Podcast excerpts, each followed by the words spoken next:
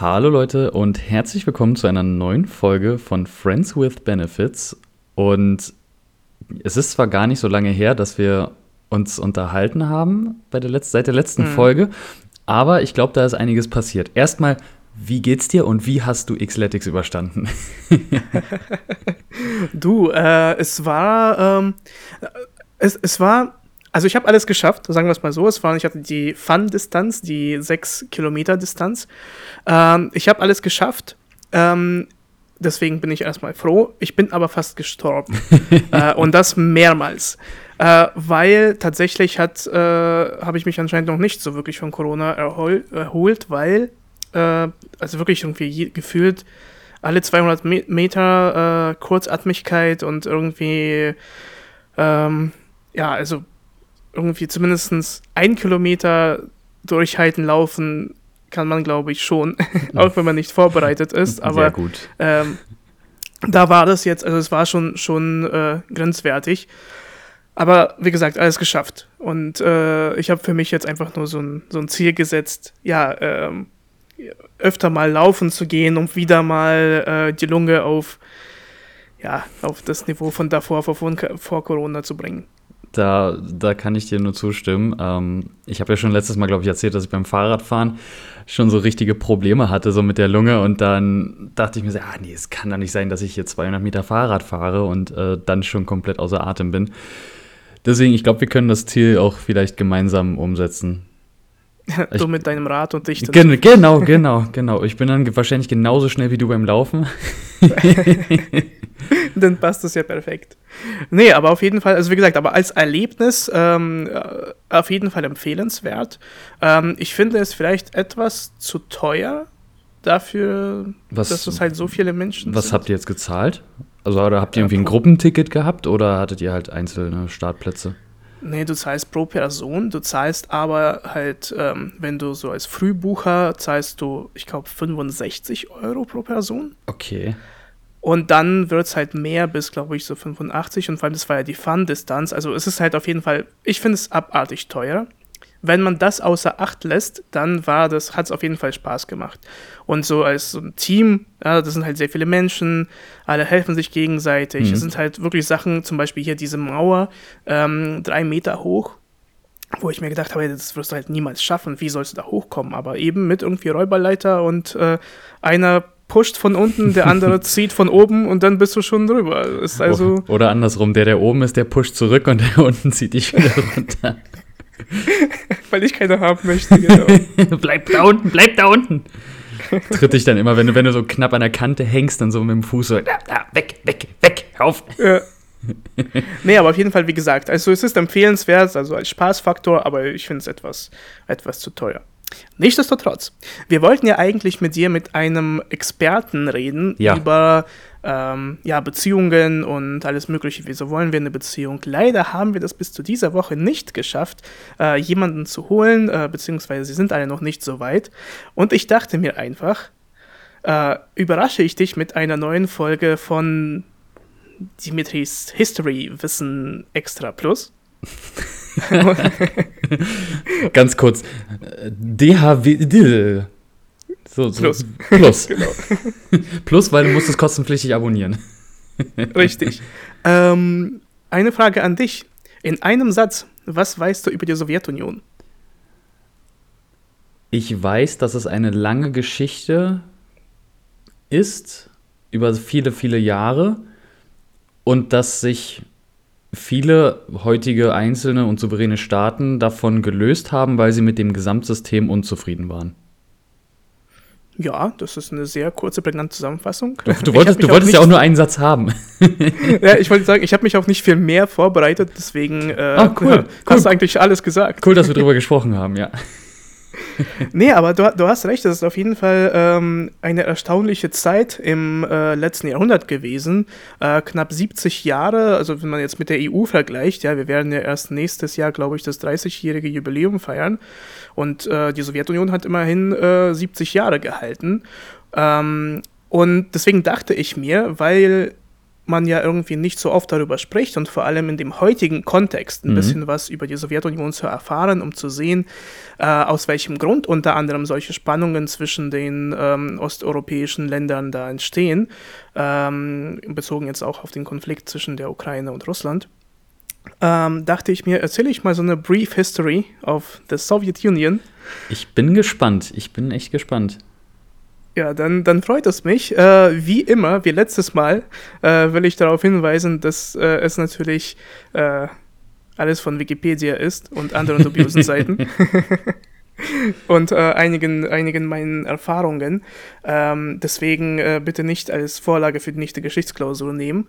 Äh, es, und ich habe es ja versucht, äh, alles so zu kürzen, dass wir das alles, diese 70 Jahre in einigen Minuten durchgehen. Ähm, deswegen, äh, wie gesagt, ich habe das Spannendste rausgesucht, aber es ist subjektiv und äh, nicht auf mich mit dem Finger zeigen, wenn irgendwas nicht stimmt. kein, kein Anspruch auf journalistische Richtigkeit hier. Genau, richtig. Ja, auf jeden Fall äh, fangen wir doch einfach mal an, ähm, um so ein bisschen zu zeigen, wieso denn überhaupt die Sowjetunion im Jahr 1922 entstanden ist. Gehen wir einen kleinen Schritt zurück. Europa, äh, kurz vor dem Ersten Weltkrieg, äh, 1914. Es gibt noch keine Sowjetunion, sondern das russische Imperium. Es gibt einen Zaren, äh, die Familie Romanov, die ähm, regiert seit drei Jahrhunderten. Äh, und das russische Imperium ist halt auch ein sehr großes Land, ähm, nämlich sind es, glaube ich, irgendwie ein Sechstel von der gesamten Landfläche, äh, ist halt ein Land. Ähm, und äh, zu dieser Zeit äh, ist ja insgesamt Europa, wie gesagt, kurz vor dem Ersten Weltkrieg. Man befindet sich in dieser Situation, dass man irgendwie nicht so wirklich mit den Nachbarländern äh, sich versteht. Es gibt diese, diese Aufrüstung, äh, unter anderem natürlich auch in Russland. Ähm, da läuft die Industrialisierung, die in den anderen europäischen Ländern schon früher angefangen hat. Allerdings, auch geschichtlich bedingt, ähm, gibt es sehr viele soziale Spannungen, denn äh, wo andere europäische Mächte äh, überall Kolonien äh, irgendwie für billige, oder nicht billige, sondern Sklaven, Arbeitskräfte.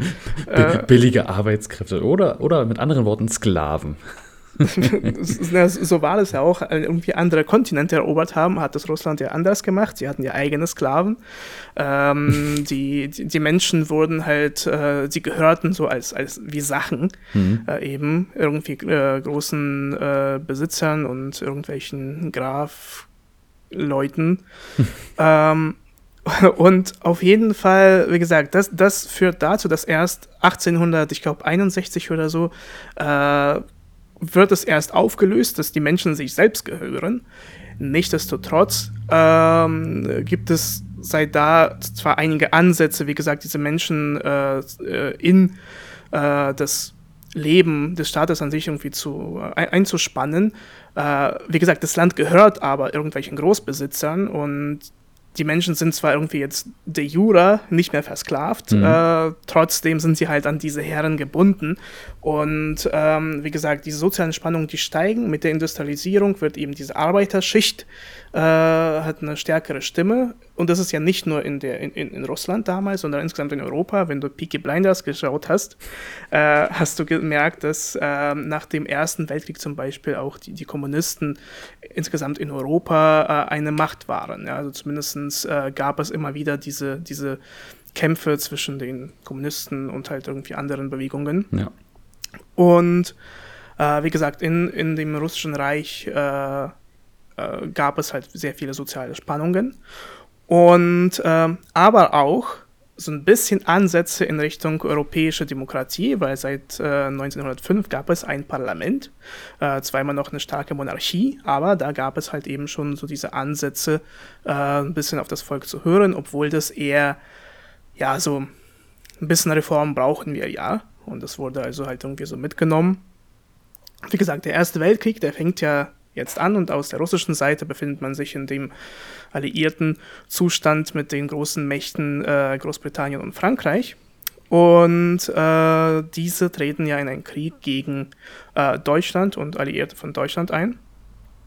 Und das Problem äh, von dem russischen Reich ist, dass man zwar eine Stärke, äh, eine starke, die stärkste, glaube ich, Armee ähm, Europas hat, mit knapp irgendwie sechs Millionen Menschen, die unter Waffe stehen.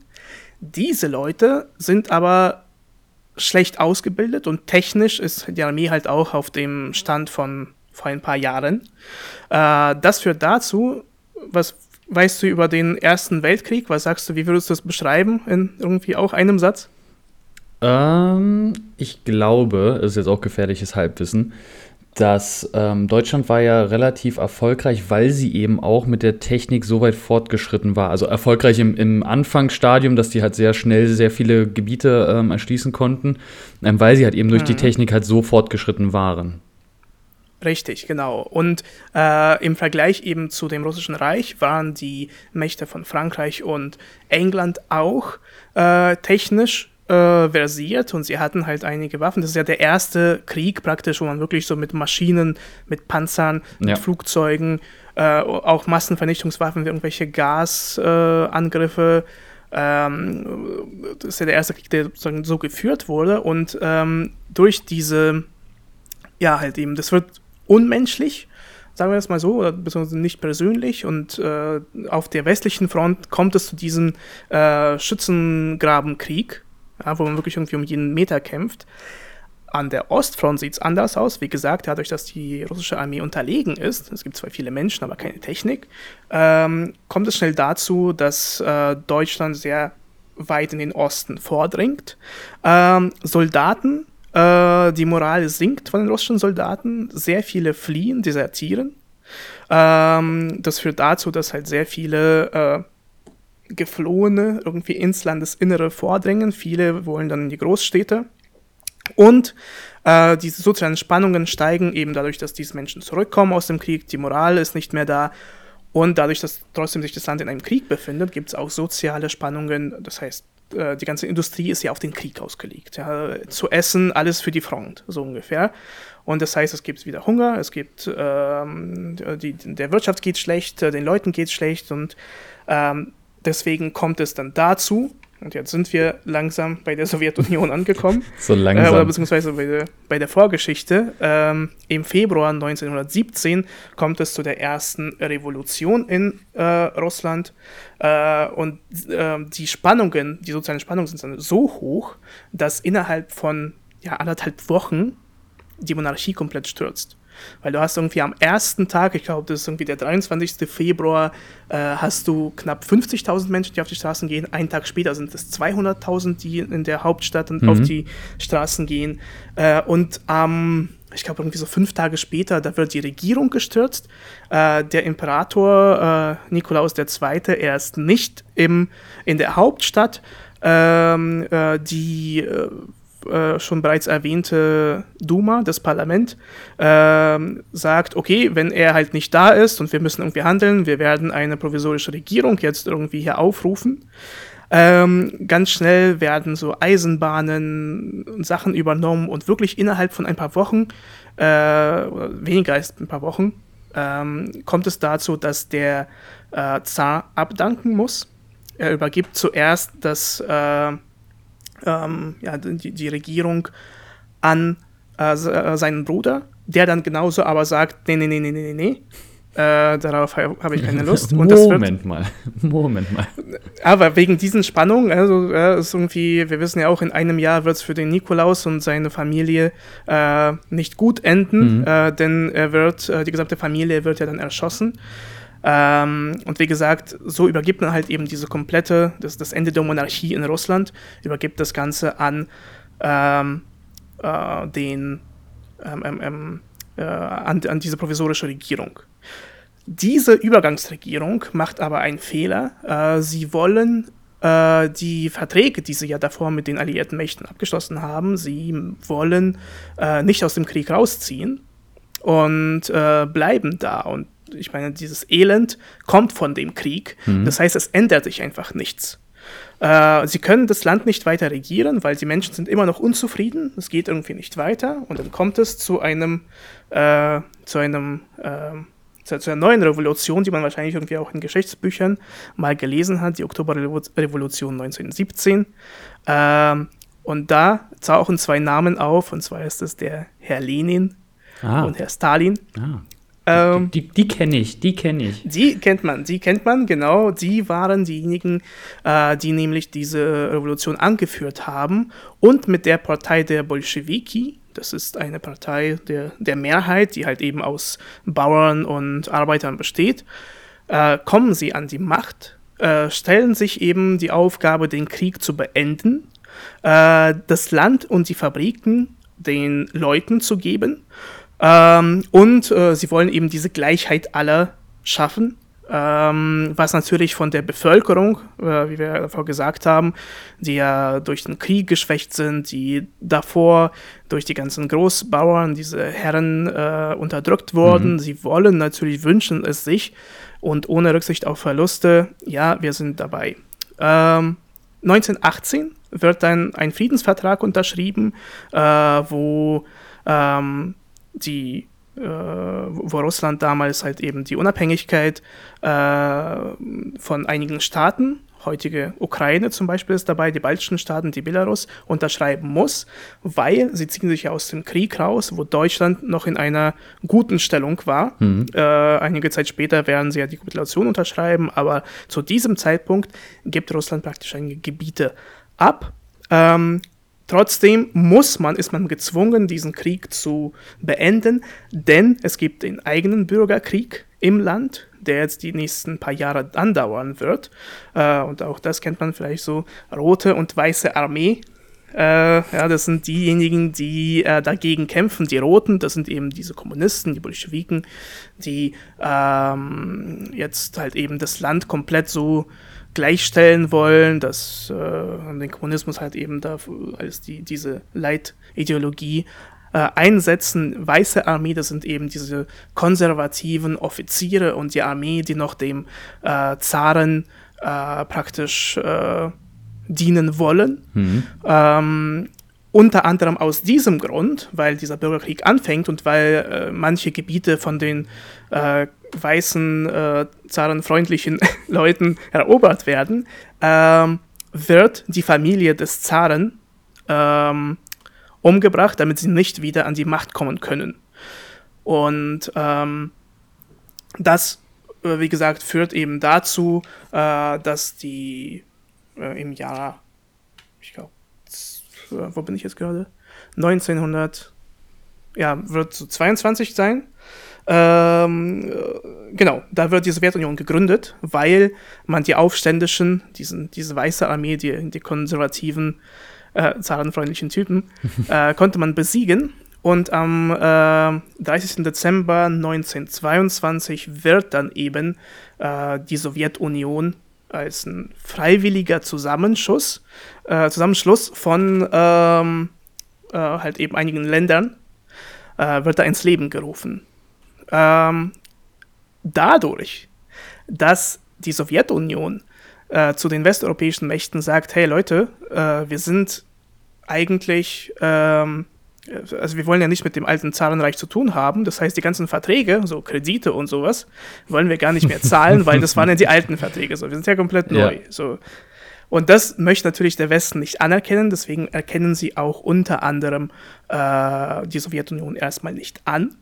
Ähm, die einzigen, die bereit sind, nach einer Niederlage, Deutschland, äh, irgendwie auf dem äh, ja, so zwischenstaatlichen äh, Kanälen mit Russland zu reden und mit Sowjetunion damals zu reden, äh, ist halt Deutschland und sie treffen sich in äh, Rapallo und äh, unter anderem für, für Deutschland interessant, weil es gibt verschiedenste Verträge und äh, ein Vertrag ähm, bietet äh, Deutschland die Möglichkeit an, ihre Armee auf dem Boden von der Sowjetunion auszubilden, weil nach dem, äh, nach dem Ende des Krieges mhm. dürfen sie es ja selbst nicht, ja. aber sie können jetzt eben nach Russland reisen und unter anderem die Luftwaffe, die dann im Zweiten Weltkrieg so eine entscheidende Rolle spielt, wird in erster Linie dort ausgebildet. Mhm. Ähm, und genau, und das ist sozusagen so ein, auch so schon so ein bisschen stellt die Sowjetunion äh, in die Richtung, äh,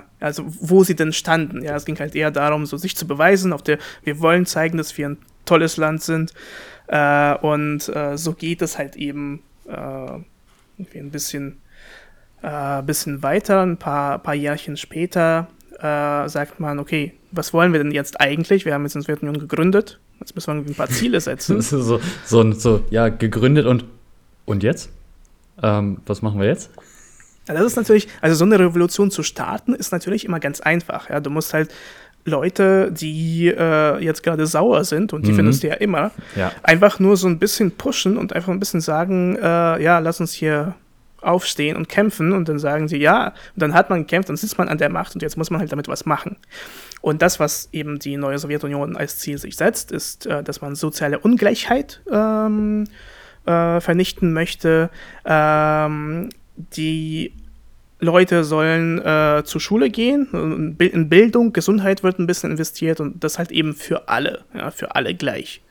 Wie erreicht man das? In erster Linie mit der Enteignung von Leuten, die was haben. Ja, und dann, äh, also zum Beispiel, äh, die ganzen Kaufmänner hatten ja große, äh, zum Beispiel Wohnungen, ja, irgendwie in Stadtmitte. Mhm. Und was wurde gemacht? Die komplette Wohnung wurde enteignet. Man hat gesagt, ein Mensch braucht ungefähr neun Quadratmeter zum Wohnen. Das heißt, diese Wohnungen wurden aufgeteilt und dann halt eben an Leute vergeben. Einfach, und da waren halt in so einer Wohnung einfach viele, viele Menschen.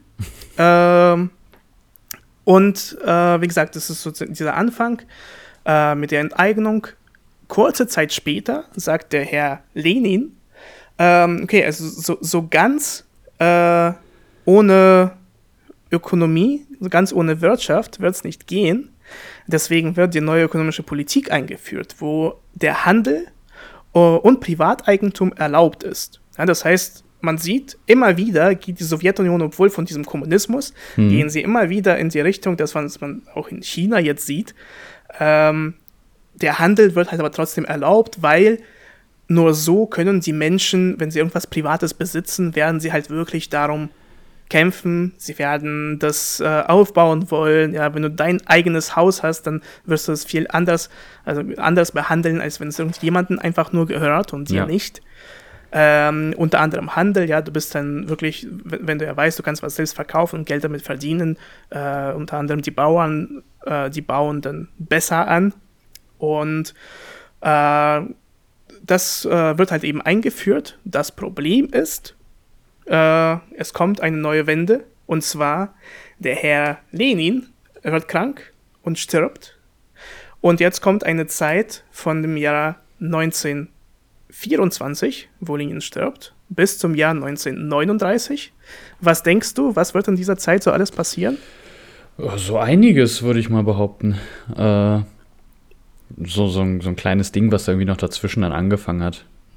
Ja, genau. Dieses kleine Ding ähm, ist äh, natürlich äh, genau in, in, in Deutschland präsent. Noch sind wir aber im Jahr äh, 1924 und äh, wie gesagt, Lenin stirbt und äh, es kommt zu einem Machtspiel äh, zwischen den Nachfolgern, den möglichen Nachfolger. Unter anderem ist darunter der Herr Stalin, äh, der, äh, wie wir jetzt aus der Geschichte wissen, mhm. diesen Machtkampf gewinnt. sein, sein Gegner, Herr Trotzki, überlebt es leider nicht.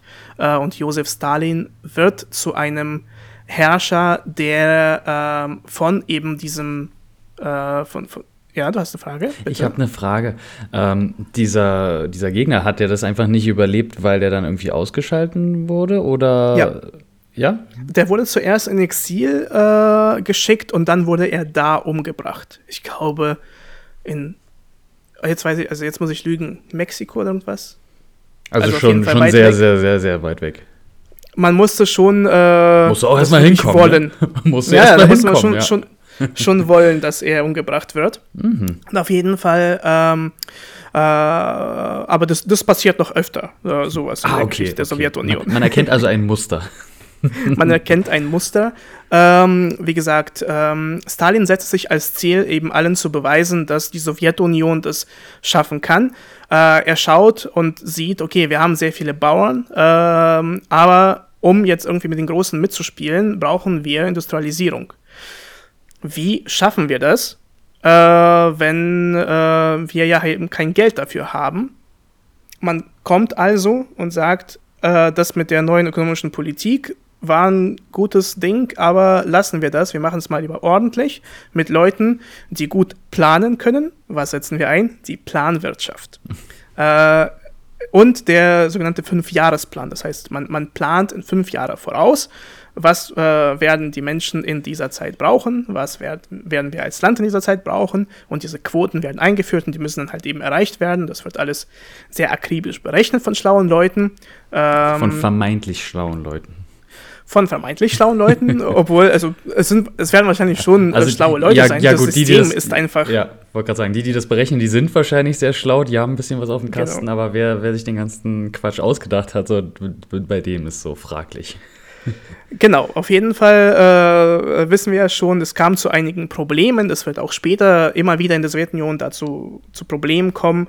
Äh, und, und unter anderem nicht ja nur, nur in der Sowjetunion. DDR hatte ja auch so einige Probleme mhm. ähm, mit der Qualität von Waren und so weiter. Ähm, zu diesem Zeitpunkt ist es aber so, dass man sagt, okay, ähm, wir wollen also diesen Fünfjahresplan erreichen. Ähm, und wir brauchen Geld. Wir müssen also was verkaufen. Damit wir was verkaufen können, müssen wir es erstmal besitzen. Was machen wir also? Ähm, es kommt äh, in den Jahren 1929 bis 1933 zu einer Zwangskollektivierung. Äh, man nimmt also alles von den Bauern weg, alles, was sie haben, äh, Getreide, Kühe, alles Mögliche, ähm, und verkauft es dann zum Beispiel ins Ausland, damit man von diesem Geld wieder Maschinen kaufen kann und die Industrialisierung vorantreiben kann. Ähm, und das halt eben das Ganze aufholen, was man ja durch diese Jahre irgendwie nicht geschafft hat, mhm. durch die internen Kriege und so weiter. Ähm, das Problem ist, was passiert, wenn du den Leuten Essen wegnimmst? Ja, sie werden sauer. Oder sie sterben. Ähm, eher das zweite. In, in, in dieser Reihenfolge. Erst sauer werden und dann sterben. Genau. Denn alleine in, dem Jahr neun, in den zwei Jahren 1932 und 1933 sind bis zu 9 Millionen Menschen an Hunger gestorben. Unter anderem äh, sehr stark in der Ukraine. Und das ist so diese erste Zäsur, die immer wieder jetzt von der ukrainischen Seite genannt wird, ähm, als halt eben ja so eine Massenvernichtung halt eben von mhm. Menschen auf dem ukrainischen Boden durch diesen Hunger, weil denen alles weggenommen wurde von der Sowjetunion. Äh, also bereits da hatte man schon diese, diese Spannungen praktisch. Ähm, diejenigen, die äh, irgendwie was nicht abgeben wollten, ähm, mussten in äh, oder mit Absicht auch so äh, Maschinen zerstört haben, zum Beispiel, damit sie es nicht abgeben müssen, ähm, äh, mussten in Zwangsarbeiterlager. Und das äh, in, in, diesen Jahren, 29 bis 33, werden so viele Leute da äh, ähm, hingeschickt, dass man ein eigenes Ministerium, beziehungsweise halt eine Stelle, die Gulag äh, mhm. gründen muss, damit man das Ganze einfach nur handeln kann. Heißt, ja. heißt Gulag, ist Gulag die offizielle Bezeichnung für diese Ministerialposten oder werden halt die Arbeitslager dann so genannt oder hat sich das irgendwie so voneinander übernommen? Ja, also Gulag ist eine Abkürzung äh, vergleichbar, also ich sage hier BAMF, ja, bin, ah, okay. Bundesministerium. Äh, Bund, Bundesanstalt für Migration und Flüchtlinge. Genau, vielen Dank. äh, Gulag bedeutet äh, das Hauptkomitee für Lager. So. Okay. Und das ist halt abgekürzt, Gulag. Ah, okay. Ähm, und äh, wie gesagt, durch diese Planwirtschaft, äh, durch diese, die, diesen Gulags, ähm, kommt es dazu, dass man äh, ja, jetzt mehr halt in, daran investiert, in diese großen Projekte investiert. Ja, zum Beispiel wird die Urbanisierung gefördert, dass man irgendwie mehr ähm, Wohnraum schaffen möchte. Die ganz großen so Transip, so BAMs, also sind, sind so Eisenbahnlinien in Russland äh, oder halt auch große Projekte wie irgendwelche Kraftwerke, äh, neue künstliche Städte entstehen, da wo eigentlich keine Stadt entstehen würde. Mhm. Äh, so eine Monostädte, die halt eben an etwas gebunden sind. Eine Stadt kennt man sehr gut, wurde zwar etwas später errichtet, aber das ist die Pripyat, die ja. Stadt in der Nähe ja. von Tschernobyl. Äh, das ist zum Beispiel so ein, so ein Beispiel für eine künstlich erschaffene Stadt. Es wurde die, ähm, ein Atomkraftwerk wurde erbaut und damit halt eben Leute, die da arbeiten, äh, irgendwo wohnen können, wurde seine komplette Stadt neu errichtet. Ähm, in Deutschland kennt man es aber auch zum Beispiel mit Wolfsburg. Das ist äh, mit VW äh, mhm. gleich. Ähm, gut, gut, zu wissen. Ja, also die, die, Stadt, genau, die Stadt wurde halt nur für diesen Konzern da entwickelt und ähm, lebt letztendlich nur davon. Äh, obwohl jetzt, äh, also da entwickelt sich ja jetzt mehr, aber trotzdem ist halt, äh, geht es nur um, um VW praktisch. Ähm, in diesen Jahren, jetzt blicken wir wieder auf die Welt, äh, 1929 äh, kommt ja die Weltwirtschaftskrise. Und das ist ja einer der Gründe, aus welchem äh, Grund 1933 in Deutschland äh, Hitler an die Macht kommt. Ähm, und insgesamt äh, für, de, für den Kommunismus ist das so eine Zäsur. Äh, in Europa äh, geht er eigentlich dem Ende zu. Äh, das heißt, die Sowjetunion sieht, man hat keine Anhänger mehr. Äh, die Nazis gehen ja sehr stark gegen mhm. Kommunisten vor, aber auch ähm, andere Länder, wie zum Beispiel Peaky Blinders wieder. Großbritannien ist genauso vorgegangen gegen die Kommunisten, hat sie aufgelöst. Und äh, die Sowjetunion reagiert aber praktisch darauf so, dass sie sagen, okay, das heißt, äh, auch wir müssen gegen diejenigen vorgehen, die das Regime stören könnten. Ähm, für Stalin bedeutet das vor allem äh, irgendwie seine Gegner, politischen Gegner, die er dann ausschalten möchte. Und es kommt äh, zu politischen Repressionen. Äh, die Gulags werden überfüllt, mhm. das ist das Erste, und sehr viele Menschen werden äh, verhaftet und erschossen. Ähm, großer Terror ist, ein, äh, ist, eine Bezeichnung vor allem für die Jahre 37 und 38. Äh, allein in den zwei Jahren werden 1,5 Millionen Menschen verhaftet, 700.000 davon sterben, werden erschossen. Mhm. Wenn man insgesamt diese Zeit von den Gulags äh, nimmt, äh, in den Lagern sind halt irgendwie an verschiedenen, an Krankheiten, an Unterernährung, an allem möglichen ungefähr sechs Millionen Menschen gestorben in der Zeit. Das heißt, ja, äh, schon wieder eine schöne Zeit für äh, die Sowjetunion. Ja. Ähm, und wir kommen aber jetzt schon so langsam bei den Jahren 1939 bis zum Jahr 1945. Was wird da sein? Ich weiß es, ich weiß es. Felix? Äh, ich würde sagen, der Zweite Weltkrieg.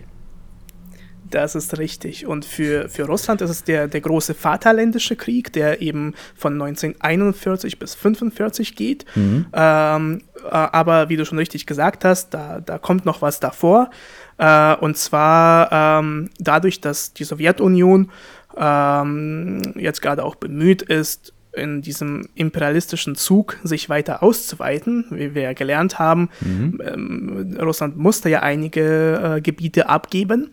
Und äh, einer, äh, um das halt eben so voranzuschreiten, äh, gibt es einen äh, Nicht-Angriffspakt äh, zwischen Stalin und Hitler, wo ähm, die Länder dann halt eben sagen, dass sie neutral bleiben, sich gegenseitig nicht angreifen. Mhm äh, damit äh, zum Beispiel Polen aufgeteilt werden kann, mhm. ähm, die baltischen Staaten, die dann an die Sowjetunion gehen, äh, und Finnland sollte auch an die Sowjetunion gehen. Mhm. Äh, Finnland, da war alles aber schwierig, ähm, wenn die baltischen Staaten halt eben nichts äh, ähm, einbringen konnten, hat Finnland gesagt, nein, wollen wir nicht. Und es kam zu dem finnisch-sowjetischen äh, Krieg. Ähm, und äh, das ist nicht so gut ausgegangen für Russland. Ähm, zwar ähm, und da hat man nämlich gemerkt, dass es vielleicht doch nicht so gut ist, die ganzen Offiziere, die Kriegserfahrung hatten von dem Ersten Weltkrieg durch irgendwelche russisch-japanischen Kriege, die davor dann auch waren, oder auch den Bürgerkrieg, also hochrangige Offiziere, mhm. äh, zu erschießen, weil man Angst hat, dass sie politisch gegen dich vorgehen könnten.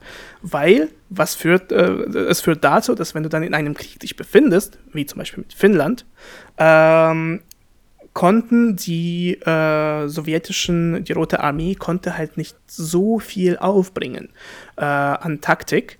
Und ähm, obwohl äh, ein Vertrag, so ein Friedensvertrag halt eben abgeschlossen wurde und ähm, Finnland einige Gebiete verloren hat, durfte aber unabhängig bleiben, ähm, kam es dazu, dass äh, unter anderem Deutschland äh, gesehen hat, na gut, die Sowjetunion ist ja gar nicht so cool drauf. Hm. Mit äh, ja, wieder Techn an Technik fehlt es, an irgendwelchen Offizieren fehlt es. Ja. Das Einzige, was sie haben, sind ein paar Menschen, aber ähm, ja, dann äh, können wir sie doch angreifen, äh, weil diese Anzeichen von Schwäche wurden genauso gewertet. Mhm. Ja, die werden ja dem nichts irgendwie entgegenbringen können. Und am 22. Juni 1941 greift Deutschland die Sowjetunion an. Es äh, ist ein Thema für sich, deswegen ganz kurz. Äh, ja, sehr viele Menschen verlieren das Leben. Ähm, alleine so die großen Schlachten um Moskau, eine Million Verluste. Äh, Stalingrad kennt man auch, eine Million Verluste seitens der, das ist nur seitens der, der Sowjetunion. Deutschland hat ja bei Stalingrad genauso eine Million Menschen verloren. Ähm, Leningrad äh, durch, äh, dadurch, dass Leute verhungert sind in der Blockade, äh, eine Million Zivilisten und äh, insgesamt ähm, hat äh, die Sowjetunion 26 Millionen Menschen verloren in dem Krieg, äh, in dem großen Vaterländischen Krieg von ähm, ja, 1941 bis 1945, eben in äh, vier Jahren.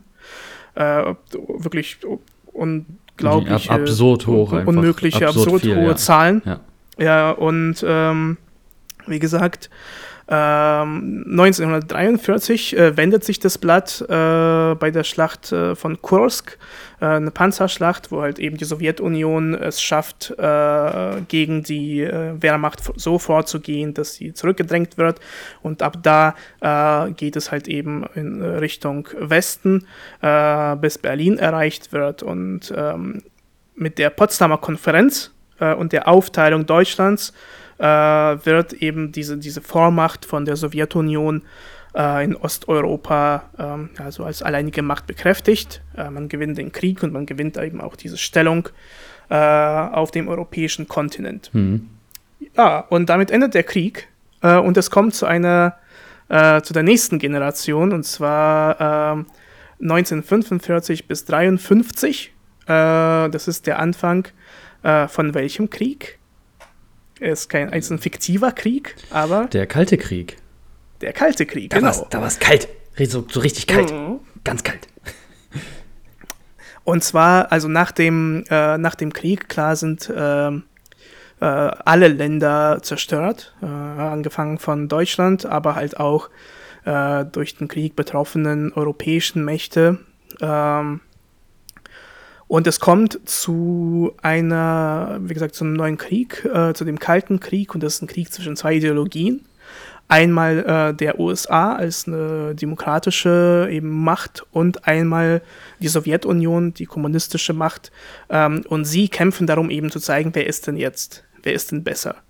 Ähm, die Sowjetunion ähm, startet mit einem äh, ja, wie es sich gehört, richtig schön mit, äh, mit Repression und Gulags. Äh, einerseits ähm, eben jetzt deswegen, weil man sucht ja andere Feinde, ja, man sucht irgendwie Feinde, ähm, äh, die vom Ausland, also entweder sind es halt irgendwie so alte, alte Nazis oder es sind, ähm, keine Ahnung, äh, jetzt die, die Spione aus dem Ausland, die für die USA arbeiten. Äh, man man, man äh, sucht danach mhm. und findet auch manche. Und wie gesagt, es kommt zu einer neuen Welle von Repressionen. Ähm, unter anderem äh, geht man auch gegen äh, jüdische Mitbürger vor. Das heißt, auch das gab es in der Sowjetunion. Ähm, man hat ähm, ja den, den Anti, so einen antisemitischen halt eben ja Kampf gegen die damals genannten Kos Kosmopoliten ausgetragen. Ja, das war halt gegen Juden äh, ja, egal wie man es nennt, äh, so ein bisschen Orwell-mäßig mal mhm. ein paar Begriffe reinwerfen. Ja. Ähm, und wie gesagt, es kommt halt eben zu diesen Auseinandersetzungen. Äh, intern im Land äh, gibt es wieder Massenhunger nach dem Krieg. Ähm, dadurch, dass man jetzt irgendwie das Land wieder aufbauen möchte und diesen Fünfjahresplan ja trotzdem schaffen möchte, äh, hat man wieder damit angefangen, Getreide zu verkaufen. Und das führte wiederum dazu, dass 46, 47 1,5 Millionen on top zusätzlich zu den ganzen Verlusten vom Hunger jetzt gestorben sind. Also wie viele Menschen in äh, der Sowjetunion gestorben sind, äh, ist, äh, wird davor gesagt, das absurd hohe ja, Zahlen. Ja. Ähm, und äh, wie gesagt, in der, in der Zeit äh, passiert aber auch eine ganze Menge ähm, nachdem ja der Krieg durch eine Atombombe beendet wurde, äh, hat äh, die Sowjetunion ihre eigene Atombombe entwickelt. 1949 machen sie einige Tests, werden damit zu einer Atommacht und halt eben wieder diesen, diese Aufrüstung äh, zwischen USA und Russland oder der Sowjetunion äh, geht wieder voran. Als Antwort darauf wird 1949 die NATO gegründet, um mhm. dem sowjetischen Block äh, da zu, zu widerstehen. Und ähm, 1953 äh, stirbt Stalin. Ähm, und was kann man da sagen? Ja, es ist halt einerseits hast du so ein, eine Supermacht tatsächlich. Ja, also auf dem Kontinent ist halt äh, die Sowjetunion eine, eine Supermacht. Ähm, das Problem ist, ähm, das gab irgendwie so ein, so ein Zitat, äh, dass ein Imperium. Ja, du hast eine Frage? Äh, noch eine Frage. Ähm, ist Stalin an einem natürlichen Tod gestorben? Ja. Okay. Ja, der ist äh, einfach, der war alt. Einfach alt. Und ähm, aber ja, also halt so ein Imperium ist halt was Gutes für, für das Imperium an sich. So geopolitisch und politisch ist man natürlich stark. Mhm. Für die Menschen im Land ist es natürlich aber immer schlecht, weil du siehst auch an, anhand von ähm, eben der Sowjetunion, man sagt zu dem Jahr 19 53, äh, wo Stalin gestorben ist. Äh, wenn man äh, zwar klar gab es ja noch den Krieg, der eben diese 26 Millionen da Leben gekostet hat, aber man sagt, wäre das alles nicht gewesen, die ganzen Depressionen und alles, äh, hätte man 40 Millionen Menschen mehr gehabt zu diesem Zeitpunkt in der Sowjetunion. Mhm. Das heißt, innerhalb von diesen wirklich 25 Jahren äh, wurden 40 Millionen Menschen irgendwie entweder durch den Krieg mhm. oder durch eigene Verfolgung, Repressionen, Hunger und alles Mögliche. Äh, das heißt, das ist der Preis für so ein Imperium, um das ja. mal aufzubauen. Ja, und äh, aber jetzt kommt endlich eine gute Zeit. Stalin ist tot. Yay. äh, es kommt äh, die nächste Periode, die man vielleicht sogar so ein bisschen auch aus den Geschichtsbüchern kennt, die Tauwetterperiode, die sogenannte. Weil ähm, es kommt der Herr Khrushchev an die Macht äh, und äh, bleibt da von 1953 bis 1964. Ähm, wieso ist es eine Tauwetterperiode? Äh, es kommt eben dazu, dass ein am, am, am 20. Parteitag der KPDSU kommen alle Parteifunktionäre zusammen und es gibt einen Bericht, also einen Geheimbericht, wo über die Verbrechen ähm, von Stalin gesprochen wird, diese ganzen Säuberungen und mhm. so weiter. Und ähm, dieses, äh, es kommt halt zu diesem Abbau von dem Gulag-System. Ja, es wird alles zugemacht. Äh, ungefähr eine Million Menschen kehrt nach Hause zurück. Äh, es kommt, äh, also hier wird äh, jetzt klar, wie viele einfach so random da mitgenommen wurden, obwohl sie nichts gemacht haben. Ähm, und sehr viele werden rehabilitiert. Äh, trotzdem sind halt schon sehr viele gestorben. Es kommt zu diesem ja, Entstalinisierung, wo man wirklich sagt, hey, äh, der war nicht so cool, lass uns doch mal schauen, was wir besser machen können. Ähm, und äh, ja, wie gesagt, auch mit den USA befindet man sich jetzt in so einer friedlichen Koexistenz und sagt, hey, komm, äh, so viele, also wir sind, wir sind zwar nicht ähnlich, aber wir müssen ja nicht die ganze Zeit streiten. So. Mhm. Äh, deswegen Tauwetterperiode, Allerdings ähm, war nicht alles so rosig, wie es sich anhört, denn ähm, auch in dieser Zeit äh, gab es zum Beispiel einige Volksaufstände in Ungarn ähm, und unter anderem auch in der DDR. Äh, 17. Juni, äh, am 17. Juni 1953 gab es einen Aufstand, äh, der von dem russischen Militär, von dem sowjetischen Militär unterdrückt wurde. Äh, deswegen gibt es jetzt auch die Straße des 17. Juni, genau mhm. daran erinnert sie. ähm, und äh, auch andere Sachen, ja, also zum Beispiel 1956 in Tiflis in Georgien gab es auch einen Aufstand, der genauso äh, vom Militär unterdrückt wurde. Das heißt, es ist nicht wirklich Tauwetter. Ja, es ist halt eben einerseits ja, so ein bisschen, aber eher bezieht es sich darauf, ja, schau mal, äh, Stalin war der Böse und mhm. wir machen das jetzt besser aber sehr viele Fehler wurden da auch gemacht. Nichtsdestotrotz, also unter anderem natürlich 1962 ähm, unter den USA gibt es eine kleine Insel und da gab es eine Krise. Wer heißt sie? Das ist die Kuba-Krise. Ja, richtig.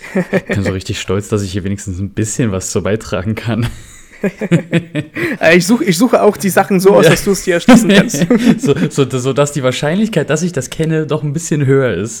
ja, Danke, ich habe mich aber vorbereitet. Danke, sehr ja. aufmerksam.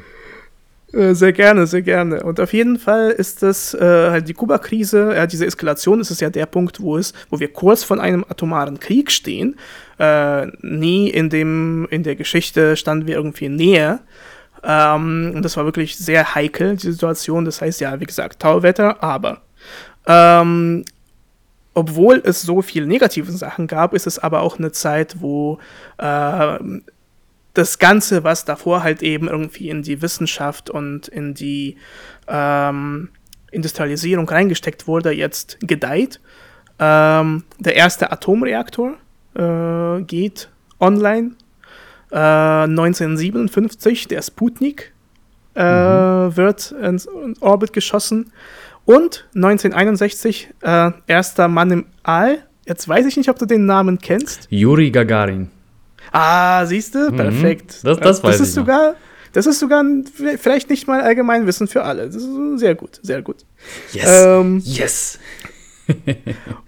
und jetzt habe ich das natürlich in der Liste hier von guten Dingen aufgeschrieben, aber das stimmt nicht. Äh, die Berliner Mauer wird errichtet. ah, okay, ja. das, das, ja, als 1961 ja. Berliner Mauer eben wegen diesen Spannungen zwischen den Ländern äh, kommt es dazu, dass äh, Berlin geteilt wird und Deutschland geteilt wird, ähm, unter anderem, weil sich die alliierten Mächte, ähm, sie sagen, hey, wir wollen, dass, dass Deutschland ein Land wird. Ähm, die Sowjetunion sieht das halt eben nicht so und sagt, okay, wir bauen dann eine Mauer. Ähm, und nach dieser Tauwetterperiode kommt jetzt eine sehr lange Zeit, und da sind wir schon fast in der Gegenwart angekommen, äh, 1964 bis 1985 ist es die sogenannte Ära der Stagnation. Weil das, was man jetzt so ein bisschen, glaube ich, über die Sowjetunion kennt, mit den ganzen, mit dem Defizit, ja, mit irgendwie mangelnder Qualität, mit Leuten, äh, die irgendwie verschlossen leben hinter dem eisernen Vorhang, das beginnt alles in der Periode. Weil Khrushchev wird äh, 1964 abgesetzt durch den Herrn Brezhnev, äh, der dann für die nächsten 17 Jahre an der Macht bleiben wird. Ähm, und als er an die Macht kommt, ähm, wird er halt zum Generalsekretär der KPDSU ähm, und hat totales Glück. Denn als er äh, eben zum Generalsekretär wird, zu gleicher Zeit äh, verdreifachen sich die Erdölpreise. Und das ist äh, der erste Zeitpunkt praktisch in der russischen Geschichte, wo äh, man sagt, hey, wir können uns eben auf die Ressourcen verlassen. Äh, wir müssen ähm, ja keine Reformen irgendwie durchführen.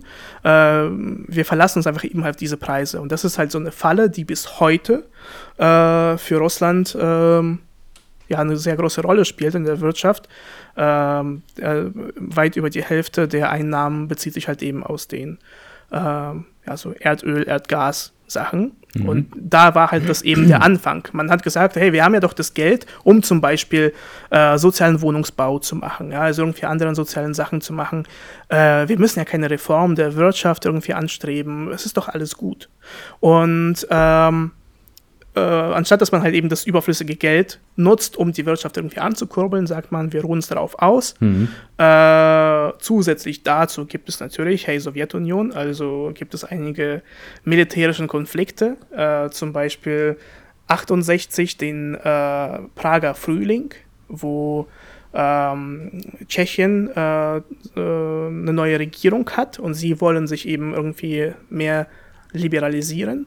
Äh, die Sowjetunion sieht es als ein klares äh, No-Go mhm. und äh, unterdrücken militärisch halt eben wieder diesen Aufstand. Das ist nur so zum, zum, äh, zu dem Punkt, wieso sind denn jetzt gerade Ungarn, Ähm, obwohl jetzt Ungarn ist ja eigentlich ein Freund von Russland. Mhm. Aber so historisch gesehen, äh, Tschechien, ja, so, so Litauen, Ukraine, wieso sind sie eigentlich gegen dieses Imperialistische ja. von Russland, was sie jetzt, wie sie jetzt vorgehen, weil das eben alles da verwurzelt ist in der Sowjetunion, ähm, dass äh, sie eben noch sich daran erinnern, dass äh, irgendwie Anzeichen von äh, ja, Demokratie und diese Ansätze, die wurden halt sehr stark militärisch unterdrückt.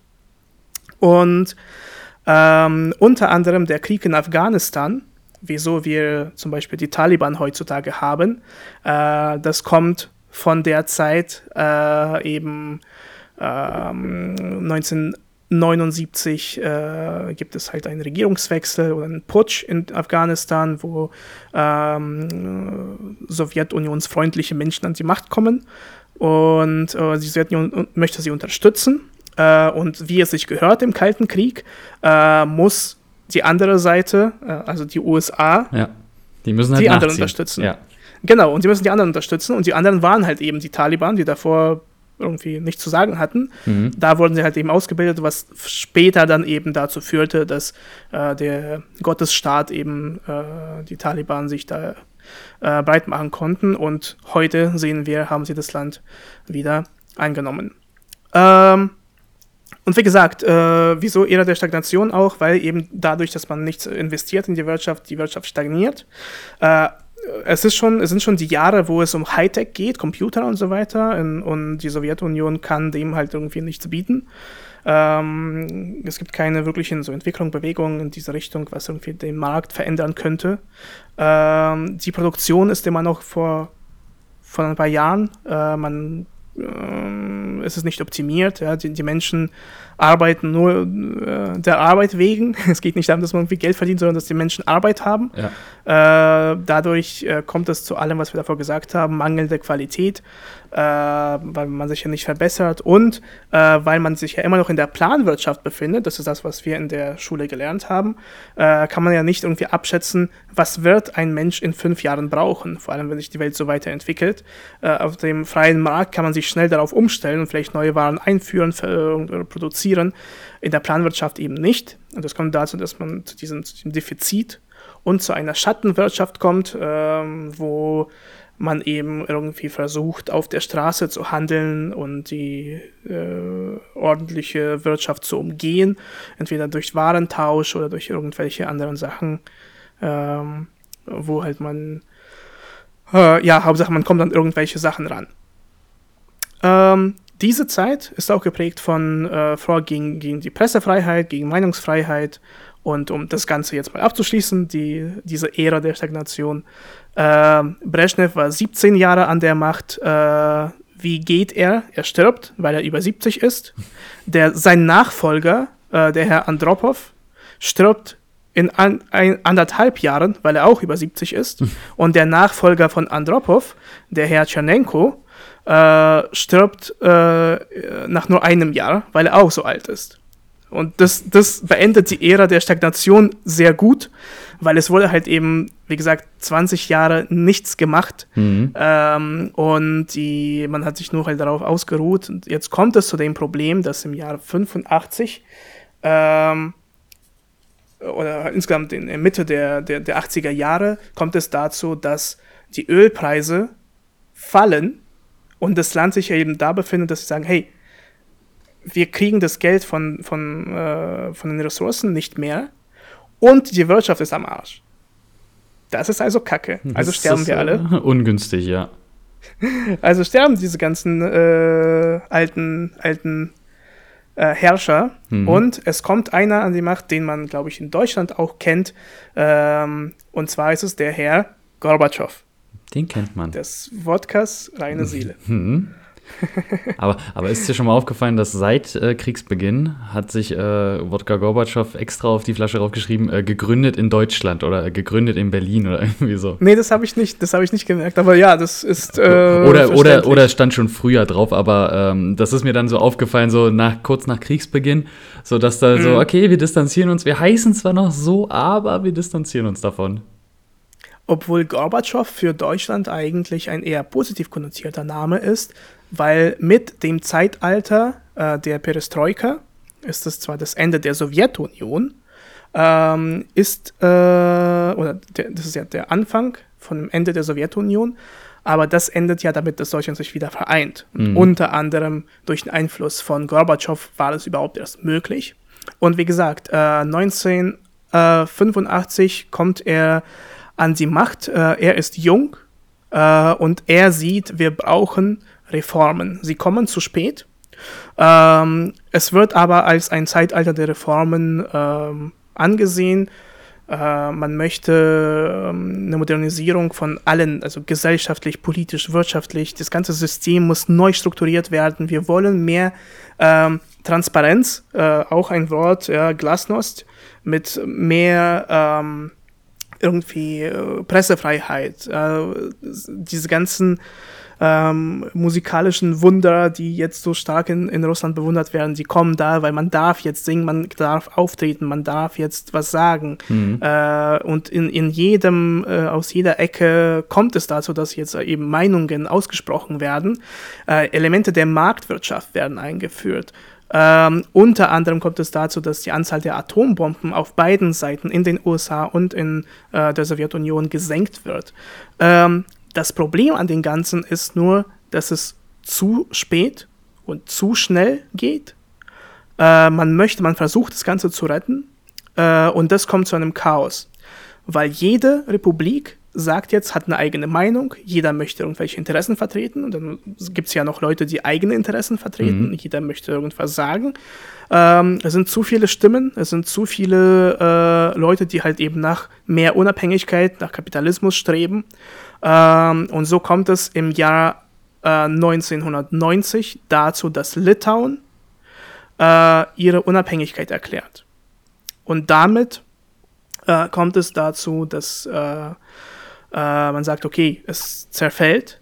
Man versucht es noch zu retten, indem man sagt, äh, wir wollen Reformen und Unabhängigkeit oder beziehungsweise mehr davon. wir wollen die Sowjetunion ähm, transformieren sie soll noch bleiben, aber die einzelnen äh, Staaten, sie sollen mehr äh, Unabhängigkeit bekommen. Ähm, es gibt sogar ein Referendum, das ist das einzige Referendum, was in der Sowjetunion gemacht wurde, im Jahr 1991. Äh, jeder darf äh, abstimmen. Die Frage stellt sich eben, sollen wir die Sowjetunion behalten oder nicht? Zwar in einer reformierten Form, aber wollen wir sie behalten oder nicht? 78 Prozent, fast 78 Prozent sprechen sich dafür aus. Sie sagen, ja, wir wollen sie behalten. Ähm, das Problem ist, einige Wochen später kommt es zu einem Putsch oder Putschversuch äh, seitens der konservativen Funktionäre der KPDSU und des Militärs. Sie wollen äh, wieder die Sowjetunion stark machen. Ja, es ist eins, äh, es soll wieder so sein wie früher, mhm. so ungefähr. Die Menschen, wie gesagt, die schon diese ein bisschen von dieser Freiheit gespürt haben, Äh, sie wollen das nicht mehr. Und wie gesagt, diese, die, in diesem Augustputsch möchte man Gorbatschow absetzen. Äh, das scheitert. Ähm, und dadurch, dass halt eben das gescheitert ist, war eigentlich schon klar, äh, der Zerfall der Sowjetunion, dem kann nichts mehr im Weg stehen, weil solange es diese Leute gibt, die noch irgendwie konservativ daran denken, wird, äh, können wir nicht äh, ruhig schlafen. Das heißt, es muss ja. was Neues her. Und ähm, äh, mit den Vereinbarungen, äh, Vereinbarungen von in, in, in, in, in Belarus äh, am 8. Dezember 1991 wurde die Sowjetunion endgültig aufgelöst. Gorbatschow tritt dann am 25. Dezember 1991 zurück. Es entstehen 15 neue Staaten und das haben wir bis heute. Fertig.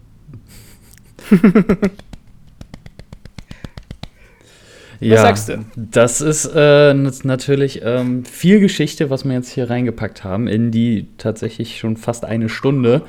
Ähm, habe ich auch gemerkt. Aber ja. es ist, weißt du, ich habe auch gedacht, ich habe ich hab das echt versucht, alles zu kürzen, das Wichtigste rauszunehmen, aber ja. es ist halt so. Erstens ist es für mich emotional natürlich so eine mhm. Sache, es ist halt irgendwie meine Geschichte. Ja. Und zweitens, es sind halt doch schon 70 Jahre, äh, und es ist eine ganze Menge passiert einfach. Ja, wenn, wenn du so, so 70 Jahre äh, aus der, keine Ahnung, aus dem 16. Jahrhundert oder irgendwie im Mittelalter, so, so, so 70, 70 Jahre mhm. aus dem Mittelalter, ja gut, da ist nicht viel passiert. Da ist, da ist vielleicht irgendwas passiert, aber jetzt nichts, was jetzt irgendwie so interessant wäre. Aber ja, gerade gerade weil man ja auch so mehr oder weniger diesen zeitlichen Bezug halt noch hat, ähm, durch Eltern, Großeltern, ja. die ja einen Großteil vielleicht auch davon erlebt haben. Ähm, da wollte ich noch was fragen. Und zwar, du hast mir erzählt, dass deine Großmutter Stalingrad, also Stalingrad äh, erlebt hat, mehr oder weniger.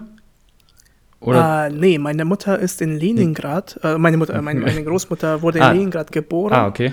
Und ähm, ja, sie hat äh, praktisch die Geschichte von sich äh, beziehungsweise ihre Mutter hat die Geschichte in so einem Tagebuch aufgeschrieben. Ah, okay. Ich habe sogar eine akademische Arbeit mal geschrieben darüber nach diesem Tagebuch. Mhm. Ähm, sie hat über die Blockade von Leningrad aus der Perspektive von ihrem Leben halt mhm. eben erzählt und gesagt, äh, ja, einfach wie, wie das ist. Ähm, es ist auf jeden Fall ja auch ein sehr ich glaube, je, jede, jedes Thema, was ich hier gesagt habe, könnte ich wahrscheinlich noch für eine Stunde genauso ja, ausführen. Ja. Aber ja, meine persönliche Geschichte ist halt, das steckt da drin. Ja, ja, das, das gerade das äh, merkt man dann halt natürlich auch. Ähm, ich glaube, wir können das Ganze jetzt auch erstmal ein bisschen sacken lassen. Und Denke ich auch. Vielleicht, Nach einer Stunde. vielleicht interessiert dich ja auch irgendein Thema, wo ich mich ja mal darauf vorbereiten kann. Äh, keine Ahnung was, aber äh, Protein, aber ja, Proteinsynthese. Geschichte von Protein. Genau. So, was war das erste Protein? Wie viel konnte der auf der Bank drücken? Ähm, ja, in diesem Sinne, vielen, vielen Dank auf jeden Fall für diese wirklich sehr interessante Geschichtsstunde. Ähm, jetzt sind wir auch mhm. über dieser Stunde. Äh, ich hoffe, ja, also dir hat es natürlich gefallen, klar. Also, hast, also oder, reden, oder hast, hast du noch als Abschlussfrage, hast du etwas Neues gelernt bei deiner Recherche? Irgendwie Sachen, die du noch nicht äh, irgendwie auf dem Schirm hattest? Ähm, also an sich kannte ich diese ganzen Sachen. Äh, die Sache ist die, ich glaube, wie bei allem, äh, man muss die Sachen wiederholen, damit sie immer wieder irgendwie in Erinnerung bleiben. Mhm. Weil für mich war es eher so diese Zusammenschlüsse zwischen irgendwelchen Sachen, wo du weißt, wo du zum Beispiel auf irgendein Wikipedia-Link oder, oder, da steht halt irgendwas und er ist schon ja. Äh, lila. Ja, da denkst du, ah ja, ja das habe ich ja schon gelesen und das ist halt schon so, das verbindet sich alles. Ich glaube, es ist einfach nur, ja, es ist wichtig, solche Sachen zu wiederholen. Und das für mich, äh, mir, mir hat es gut getan, einfach nur komplett diese Geschichte einmal so durchzugehen, mhm. ähm, zu schauen, was es, äh, wie das war. Und ich freue mich natürlich auch sehr, das zu teilen, weil ich glaube, äh, ja, also zumindest aus, aus der, unserer Schulzeit, mhm. äh, viele Sachen haben wir da, glaube ich, nicht behandelt, obwohl ich sie halt für wichtig halte. Ja, also gerade, also ich glaube, ich kenne das.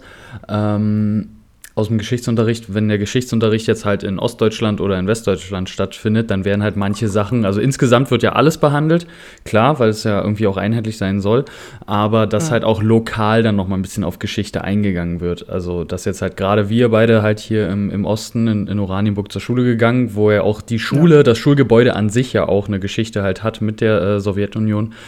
Ähm, mhm oder beziehungsweise halt mit der, mit der Roten Armee dann eben. Äh, und dass man dann da, da natürlich dann auf die Geschichte nochmal ein bisschen besonders eingeht, aber ich bin mir zu 99,9% sicher, dass wir nicht die komplette Geschichte der Sowjetunion äh, behandelt haben.